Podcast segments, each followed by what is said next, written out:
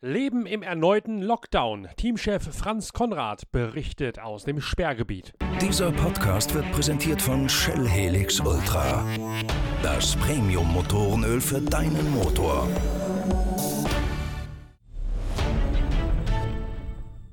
So schnell kann's gehen. Eben noch mitten in den Planungen nach den Lockerungen muss GT3-Teamchef Franz Konrad jetzt plötzlich damit klarkommen, dass seine Firma in Ferl bei Gütersloh mitten im Krisengebiet der Tönnies Corona-Massenausbrüche liegt. Franz Konrad hätte eigentlich beim NLS-Auftakt auf der Nordschleife mit am Start stehen können. Der neuerliche Lockdown, der nötig geworden ist nach der massenhaften Infektion im westfälischen Schlachtgroßbetrieb Tönnies hat diese Pläne jetzt durchkreuzt. Am Dienstag ist über den Landkreis Gütersloh, in dem Konrad Motorsport angesiedelt ist, und über den benachbarten Landkreis Warendorf erneut ein Lockdown verhängt worden, um die weit mehr als 1000 Neuausbrüche unter den Werkvertragsmitarbeitern von Tönnies in den Griff zu bekommen. Das Thema macht uns in der Redaktion Pitwalk betroffen und zwar gleich in doppelter Hinsicht. Franz Konrad Konrad ist seit zwei Ausgaben Kolumnist bei uns. Wir blicken in einer großen Serie zurück auf das abenteuerliche Leben und die besten Geschichten des wilden Teamchefs, der aus Graz in der Steiermark stammt, aber bereits seit Urzeiten in Westfalen angesiedelt ist. In der neuen Ausgabe, die derzeit gerade gedruckt wird, schildert Franz Konrad zum ersten Mal, wie die Formel 3 Skandalsaison 1981 tatsächlich verlaufen ist. Damals gab es auf dem Nürburgring ja das ominöse Rennen, bei dem Jochen Dauer als Abschusskommando und Teamkollege von Franz Konrad gegen Stefan Belloff eingesetzt worden sein soll. Franz Konrad schildert jetzt erstmals seine Sicht der Dinge und die unterscheidet sich doch ziemlich von dem, was bislang in den deutschen Motorsport-Geschichtsbüchern drinsteht. Kaum war diese Geschichte verfasst und das Heft in Druck gegeben, ereilte Franz Konrad mit seinem Team in Ferl der Lockdown. Umso spannender jetzt direkt mit Franz Konrad zu telefonieren und zu hören, wie es denn tatsächlich tatsächlich zugeht in seiner Region, die vom Neuausbruch des Coronavirus so arg gebeutelt ist. Zu diesem Thema der zweifelhaften Methoden in der Fleischindustrie passt auch eine weitere Geschichte in Ausgabe 55 der Zeitschrift Pitwalk, die wir ganz kurzfristig noch ins Repertoire des Inhalts aufgenommen haben. Es hat sich ja bereits über Wochen hinweg angekündigt, dass die Arbeits- und Wohnbedingungen bei den Großschlachtereien ein potenzieller Krisenherd für Corona sind und dadurch hat sich die Aufmerksamkeit auf die streitbaren und umstrittenen Methoden der Mitarbeiterführung von den Großbetrieben wie eine Lupe im Scheinwerferlicht auf genau diesen Industriezweig gelegt. Dabei fiel mir Norbert Okenga als Chefredakteur von Pitwalk schlagartig ein. Es gibt ja auch einen Rennfahrer, der aus genau diesen Gründen dem Fleischkonsum konsequent entsagt hat, aus ethischen Gründen zum Veganer geworden ist, weil er genau die Missstände in der Fleischindustrie nicht mehr mittragen möchte. Und da ist nicht die Rede von Lewis Hamilton, der das in der Formel 1 gerade öffentlichkeitswirksam zur Schau stellt, Welt. Viel glaubwürdiger ist der US-Amerikaner Andy Lally, ein 45-jähriger Hauptdarsteller der IMSA-Serie, der mit Porsche, Audi, Lamborghini und Pontiac schon so gut wie alles auf der Langstrecke in den USA gewonnen hat. Andy Lally ist natürlich ein langjähriger Bekannter, also habe ich ihn kurzfristig angerufen und ihn gebeten, uns mal für die nächste Ausgabe der Zeitschrift Pitwalk zu schildern, warum man aus ethischen, aus moralischen Gründen zum Veganer wird und wie sich dieser doch recht radikale Lebensstil mit den den Anforderungen eines Motorsportprofis vereinen lässt. Herausgekommen ist eine sehr spannende Geschichte, in der Andy Lally die Fleischindustrie anklagt, aber auch gleichzeitig Wege aufzeigt, wie jeder sein kleines bisschen dazu beitragen kann, die Verhältnisse in dieser Branche besser zu machen und die Skandalsümpfe trocken zu legen. Neben der Kolumne von Franz Konrad zum Jahr 1981, dem großen Eklat in der deutschen Formel 3 Meisterschaft, ist sicher auch diese Geschichte von Andy Lally, dem Veganer aus ethischen Gründen gegen die Ausbeutung in der Fleischindustrie und zugunsten von mehr Tierwohl, ein höchst lesenswertes lohnenswertes Argument, sich Ausgabe 55 unserer Zeitschrift Pitwalk jetzt schon zu bestellen. Das Heft wird Ende der Woche in Versand gehen. Es wird gerade gedruckt und die Aktualität der Ereignisse sowohl um Franz Konrad als auch um den Veganer Andy Lally zeigen, wie sehr wir mit dem neuen Heft am Puls der Zeit sind. Jetzt gehen wir noch ein bisschen näher ran an den Puls genau dieser Zeit und sprechen mit Franz Konrad über die jüngsten Entwicklungen in seiner westfälischen Heimat Ferl und Gütersloh rund um den neuen Lockdown nach dem Tönnies-Skandal.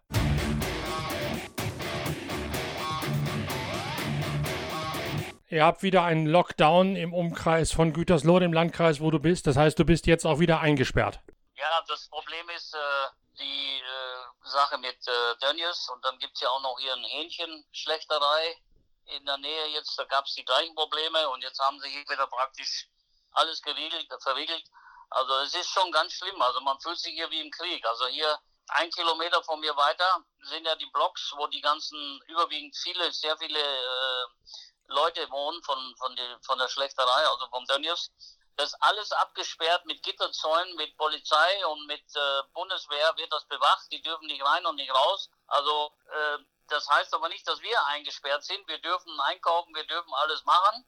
Äh, es soll gleich eine neue Nachricht geben, ob wir überhaupt, sagen wir mal, äh, Kreis Gütersloh oder Reda Wiedenbrück und Umkreis Bielefeld verlassen dürfen. Aber ich glaube, das wird nicht kommen.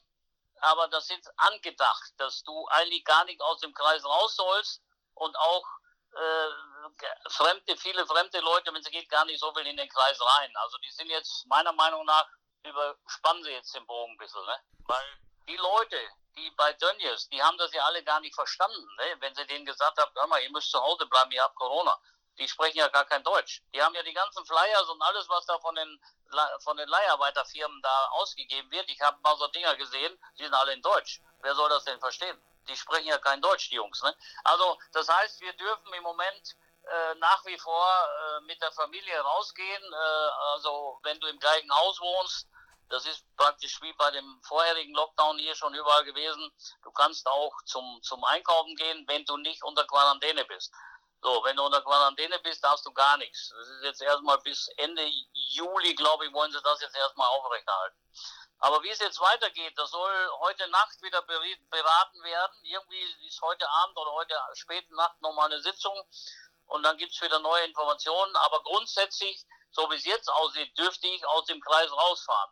Bin ich mir nicht ganz sicher. Ich werde aber näher, wenn ich gleich, äh, äh, ich fahre gleich zum Danken und da treffe ich die ganzen Polizisten und dann werde ich die mal interviewen, weil die kennen sich ja genau aus, was die dazu sagen, was wir dürfen. Weil äh, neigelig müsste ja der Drack am Donnerstag zum Nürburgring, aber du siehst, der alte Fuchs Konrad hat wieder alles schon im Urin gehabt. Ich habe praktisch schon gestern, äh, nee, vorgestern, nee, Quatsch, was haben wir, heute ist Dienstag, ne? Ja. Ja, ich habe am Freitag habe ich zu meinen Jungs gesagt, da kamen nochmal die neuesten News von der VLN und da habe ich gesagt, wir werden uns diesen Quatsch da oben nicht antun. Also mit dieser Boxengasse fahren da in dieser Betonmauer durch die Box durch mit 30. Das ist der Punkt eins, dass mir diese Veranstaltung nicht gefällt. Keine Zuschauer, keine Gäste, keine Hospitality. Du darfst also keine Gäste in die Hospitality machen. Äh, wie soll ich das Rennen äh, äh, finanzieren? Also meine Großsponsoren haben alle die Verträge auf Eis gelegt. Das würde heißen, im Klartext, wenn ich jetzt Donnerstag doch losfahre, müsste ich den kompletten Einsatz aus privater Kohle bezahlen. Das heißt, für dich ist jetzt Lockdown hin oder her gar nicht in dem Kontext gar nicht tragisch, weil du sowieso gar nicht erst aufgebrochen wärst, selbst wenn du dürftest.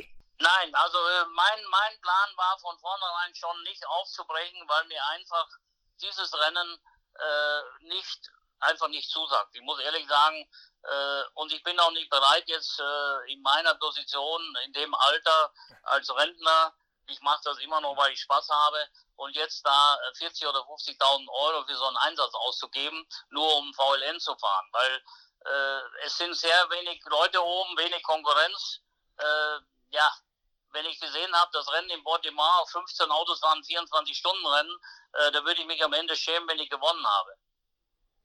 Und somit ist der Lockdown sicherlich wieder ein Handicap für uns, weil alles bricht ja wieder zusammen.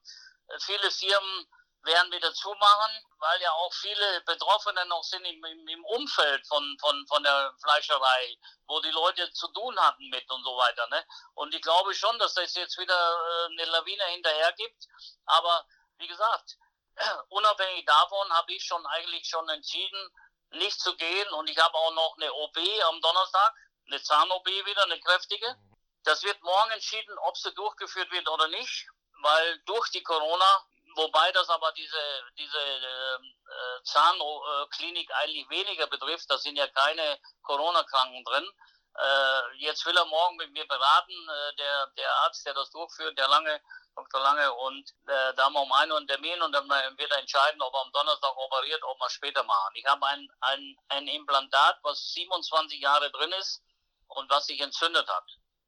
Und das hat jetzt den ganzen Knochen angegriffen und das muss jetzt schleunigst raus. Das schieben wir jetzt schon seit eineinhalb Monaten von dem Corona vor uns her. Weil da wollte es nicht machen und äh, jetzt war eigentlich angesetzt Donnerstag. Ja, und jetzt äh, durch diese Corona wieder, durch den Neuausbruch, kann es sein, dass es wieder verschoben wird. Das war aber auch mit ein Punkt, dass ich am Freitag schon gesagt habe, Leute, wir bleiben zu Hause. Weil wenn der, der Arzt hat mir gesagt, wenn die OP super läuft, kannst du abends, sagen wir mal, äh, um vier oder fünf Uhr nach Hause. Gibt es keine Komplikationen, dann äh, kette ich dich hier an, weil der kennt mich ein bisschen besser und ich bin ja immer der sofort geht. das dann kriegst du hier Handschellen und dann bleibst du erstmal zwei Tage hier. So, das heißt, angenommen, ich würde jetzt das Go geben für Nürburgring und ich, ich falle dann Freitag, Samstag aus, ja, dann kannst du das vergessen, weil ohne Chef läuft da oben nichts. Das ist jetzt kein, keine Einbildung, aber ich bin ein kleines Team und äh, ich, ich, ich acker für zwei, drei Leuten mit. Du darfst da oben nur zwölf Mann haben, also da muss ich schon da sein, wenn das äh, fluppen soll. Und äh, deswegen haben wir dann gesagt, wir gehen nicht. Fertig aus.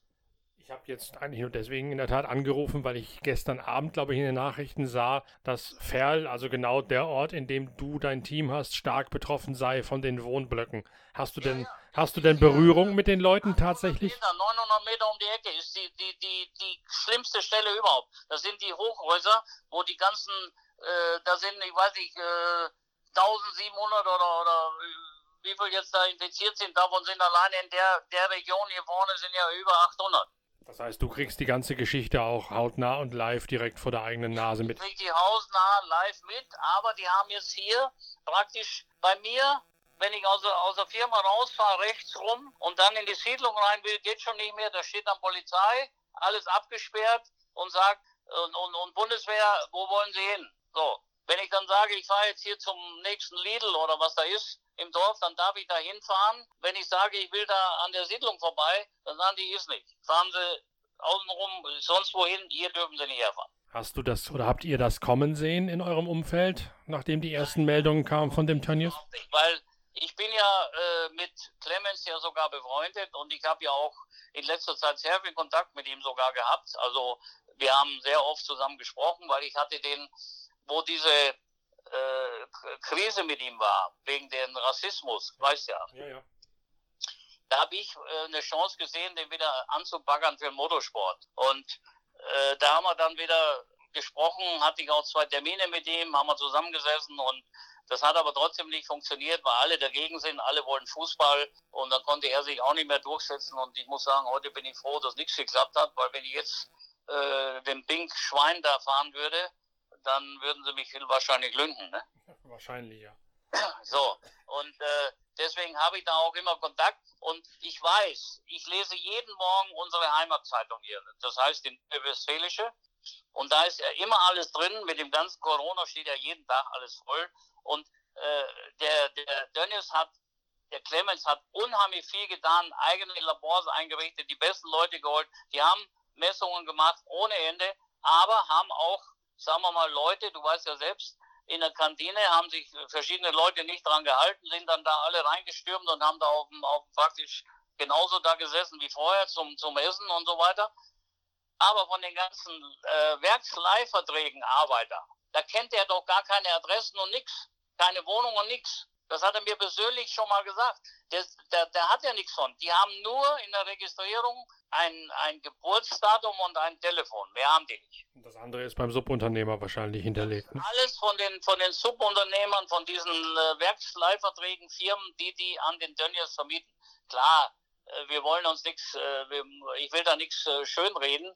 Äh, der Clemens äh, muss sicherlich da auch mehr für die Leute tun, keine Frage, ne? weil er weiß ja nun auch, wie das, aber was soll ich dazu sagen? Ich will da keinen irgendwie beschuldigen, aber die haben ja so viel getan, die haben ja jeden Tag äh, den Corona-Prüfungen gemacht, die haben ja ein eigenes Riesenlabor eingerichtet und klar, wenn natürlich diese Leute, es ist ja dann festgestellt worden, dass hier vorne an, dem, an den Hochhausblöcken, die Corona hatten, die hatten äh, Quarantäne zu Hause, die sind natürlich nicht zu Hause geblieben. Die wurden ja dann alle gesichtet beim Bäcker, beim äh, Lidl und überall hast du die Welt nicht gesehen. So, das heißt, die haben ja, die haben sich ja überhaupt nicht dran gehalten. Ich meine, dann ist ja klar, dass das alles ausbricht. Dann hätte man aber natürlich in der Konsequenz auch sagen müssen, hätte man den Lockdown, den regionalen, schon früher machen müssen, weil dann das Virus ja eben nicht mehr da in den Tönnies Hochhäusern ist, sondern weiß der Geier wo überall in Ferl und Gütersloh.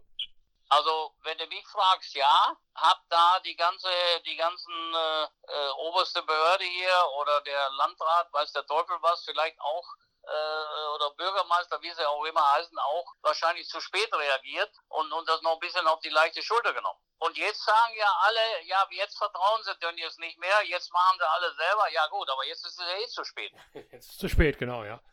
Ja, jetzt ist doch eh egal. Jetzt ist das Kind eh schon im Brunnen gefallen. Apropos Dann wollen wir nur hoffen, dass sie das ruckzuck in den Griff kriegen. Und äh, ja, was soll man machen? Was betrifft dich denn davon? Diese historische Arbeit, über die wir im letzten Podcast gesprochen haben, die könnt ihr ja trotzdem in der Firma weitermachen, die Restaurierung und so weiter. Also wir können in der Firma weiterarbeiten, gar kein Problem. Außer dass jetzt, sagen wir mal, sollten jetzt noch Leute, Angestellte von mir krank werden, ja, da wird es natürlich auch kritisch. Ne? Aber ich, ich deute, deute, ich hoffe drauf, dass das nicht passiert, weil ich habe ja sehr viele junge Leute. Alte Leute habe ich kaum noch. Und ja gut, wir haben auch noch zwei ältere Leute, aber sonst haben wir nur junge Leute und bis jetzt hat ja keiner was gehabt und ich selber bin ja auch schon alter Sack, aber ich muss sagen, ich bin auch noch immer fit und habe nichts. Also hoffen wir, dass, dass wir es nicht irgendwo wegkriegen. Wir werden uns halt äh, extremer schützen. Wir haben ja nun auch dank unser Bio Circle Sponsor haben wir ja die besten Präparate. Wir sind ja bestens versorgt. Die stellen ja die ganzen Desinfektionsmittel, Flächendeckung, alles her. Wir haben diese Apparate ja an jeder Ecke stehen bei uns. Also wir spritzen ja den ganzen Tag mit dem Zeug rum. Also im Grunde genommen glaube ich nicht, dass es uns erwischen wird. Wie stellst du dir die weitere Zukunft von Konrad Motorsport jetzt vor? Du sagst, die VLN oder die NLS in der jetzigen Form sei nicht attraktiv mit der, dem Wendehammer im Fahrerlager. Würdest du erst dann zurückkommen? Definitiv nicht. Das heißt, das wird ja allen anderen äh, privaten Teams genauso gehen. Äh, die, die, die, Sponsoren werden ja nicht bezahlen. Oder guck mal, die ganzen VLN-Teams, die auf Engländer oder Franzosen oder Norweger, Schweden angewiesen sind, die dürfen ja alle gar nicht einreisen. Wie soll das funktionieren? Ich bin ja gespannt, wie viele Starter die haben am Samstag. Da bin ich immer gespannt. Also ich, ich habe 17 Taxifahrten hätte ich gehabt am Freitag normalerweise. Null, es gibt nichts.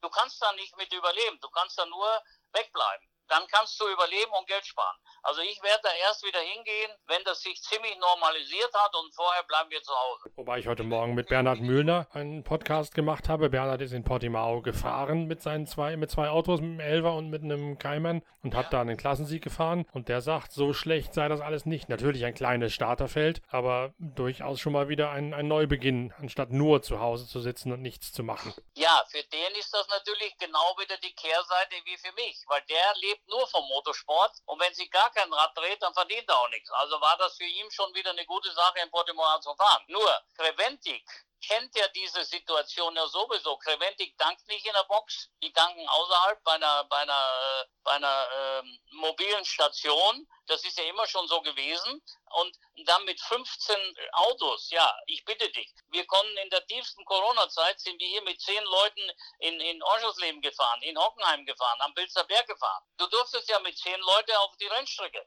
Hm. Ich habe ja exklusiv immer die Rennstrecke gemietet für, für Trackdays. Das ist ja dann ganz was anderes. Aber der, der, der, die, die VLN, die kann doch nur, oder die ganze Region da oben kann ja nur überleben, wenn sie 150, 170 Starter haben. Der Veranstalter macht ja nur miese. Die Teams kommen nicht weiter wieder. Wir dürfen keine Taxifahrt machen, wir dürfen keine Gäste einladen. Äh, sag mir mal ein Team, wo ein Sponsor bezahlt, wenn er da nicht hin darf. Ich ja. bin keins. Du wirst die wenigsten sagen, ja. Ja, die wenigsten. Ja, es gibt private Gönner, die sagen, okay, komm, ich gebe denen jetzt Geld, dass er da noch in den Kreis fährt. Aber oder auch so die ganzen Hobbyfahrer, die da oben fahren. Ich habe ja hier jede Menge, so wie der äh, Hüttenrauch, der der CB-Leiter äh, war, da der Geschäftsführer war, der sagt, du, wir machen Kurzarbeit und alles und und und von Netschriff äh, und wir können dann da oben doch nicht ein Auto laufen lassen oder ein Auto sponsern. Ja. Ne?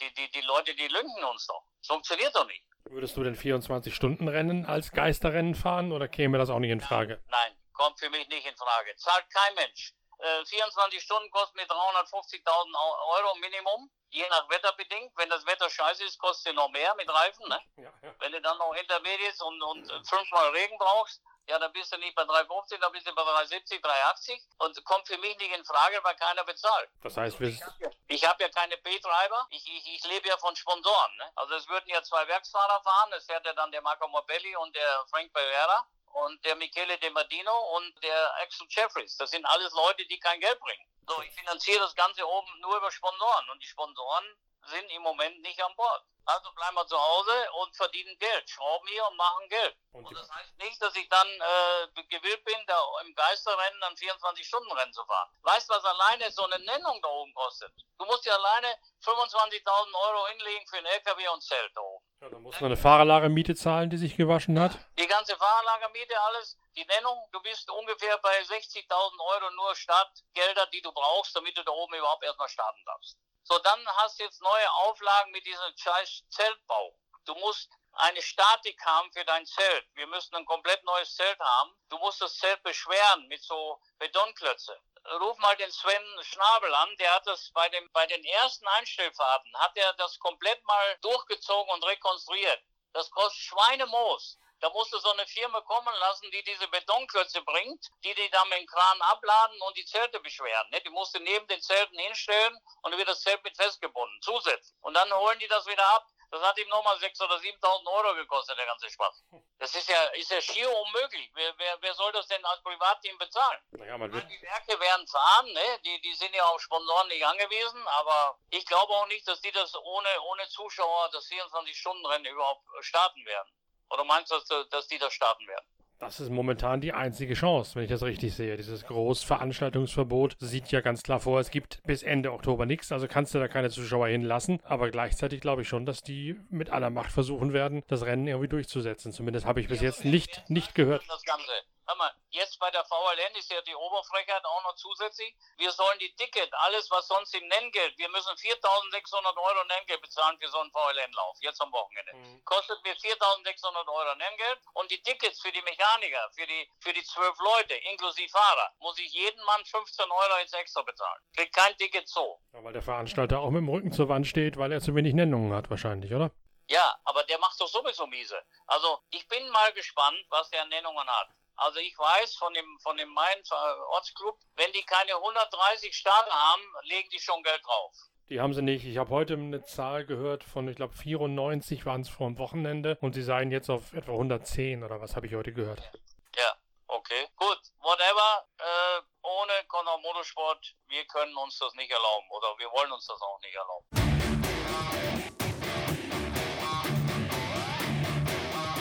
Interessant und spannend zu hören, wie divers und unterschiedlich die Ansichten sein können. Vielleicht hört ihr euch auch nochmal den Podcast mit Bernhard Mühlner an, auf den ich Bezug genommen habe im Gespräch mit Franz Konrad. Der sieht das Geisterrennen der NLS völlig anders als Konrad und man kann mal drüber nachdenken, warum der eine oder der andere diese oder jene Sichtweise vertritt. Nachvollziehbar sind sie für mich beide aus der jeweiligen Perspektive des Scheinwerferdrehers. Ein Team, das auf jeden Fall auf der Nordschleife antreten wird am Samstag, ist HRT. Nein, nicht das ehemalige Formel 1-Team von Dr. Colin Collis, sondern das neue Haupt Racing Team. Hubert Haupt, der einstige Audi Junior aus der Ur-DTM, hat in den vergangenen Wochen ein neues Team auf dem Fundament von Black Falcon Racing aus Meuspart in der Eifel aus dem Boden gestampft. Und mit genau diesem neuen Rennstall von Hupsi Haupt beschäftigen wir uns in der nächsten Ausgabe von Pitcast, dem Podcast der Motorsportzeitschrift Pitwalk. Wir werden dazu auch ein Gespräch mit Hubert Haupt auf dem YouTube YouTube-Channel unserer Zeitschrift Pitwalk veröffentlichen. Das kommt dann alles morgen online. Da könnt ihr euch schon mal drauf freuen. Viele spannende Einsichten mit ebenfalls durchaus kontroversen Ansichten von Hubert Haupt, dem ehemaligen Audi Junior, der jetzt mit einem eigenen AMG Mercedes GT3 Rennstall ganz groß einsteigen möchte. Bis dahin abonniert uns, empfehlt uns weiter, gebt uns Likes und Däumchen und sorgt dafür, dass die Verbreitung dieses Medienformats, des Podcasts der Zeitschrift Pitwalk, ebenso weiter ansteigt wie die Zugriffszahlen und Abonnements auf dem YouTube-Channel von Pitwalk. Wir haben dort ein Konzept aufgestellt, das sich gegenseitig ergänzt und gemeinsam mit der Zeitschrift Pitwalk, deren neues Exemplar am Freitag in den Versand für alle Abonnenten und Vorbesteller gehen wird, eine crossmediale 360-Grad-Abdeckung mit Motorsportjournalismus vom Feinsten schafft. Um das weiter zu verbreiten, sind wir natürlich auf eure Hilfe, auf eure Likes, Abos und digitalen Empfehlungen angewiesen. Vielen Dank jedenfalls, dass ihr das bis jetzt schon so toll mitmacht und dass alle Formate dermaßen gut zum Fliegen gekommen sind. Aber mehr schadet nie und ich hoffe, wir können noch möglichst viel gemeinsam aufstellen, wenn ihr uns weiterhelft, noch bekannter zu werden, noch mehr Durchdringung zu bekommen und noch mehr Reichweite zu erreichen. Morgen geht's weiter mit dem nächsten Podcast und dem nächsten Video auf dem YouTube-Channel der Zeitschrift Pitwalk. Dann ist Hubert Haupt mein Gesprächspartner. Bis dahin danke fürs Zuhören, munter bleiben, euer Norbert Okenga.